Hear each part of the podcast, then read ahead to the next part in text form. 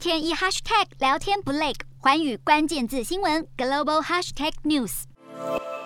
在瑞士，有三名完全瘫痪的男子在医学科技的辅助下再度迈开步伐行走，他们甚至能够骑脚踏车或是下水游泳。